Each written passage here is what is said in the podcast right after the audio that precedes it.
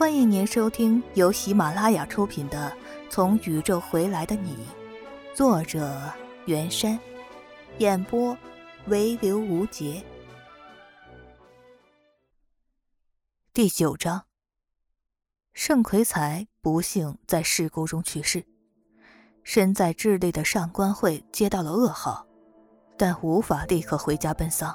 作为族长。他不能扔下组员们和破解了一半的宇宙密码。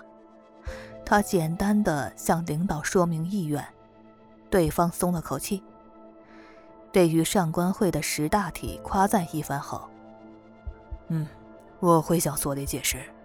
上官，专心完成手上的任务吧。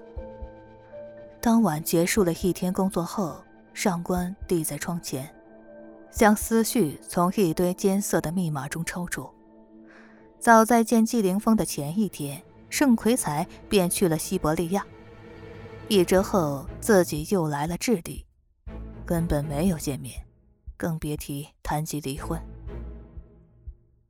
是因为知道我不想再要你，所以直接走了吗？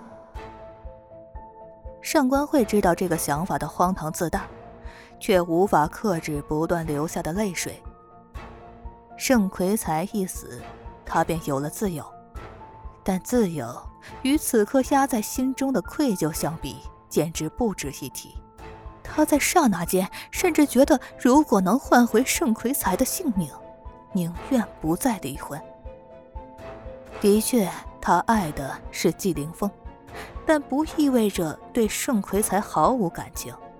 更不会希望对方去死。胡乱想了一阵，上官慧洗了把脸，望着洗手间的镜子。这说，这说该怎么办呢？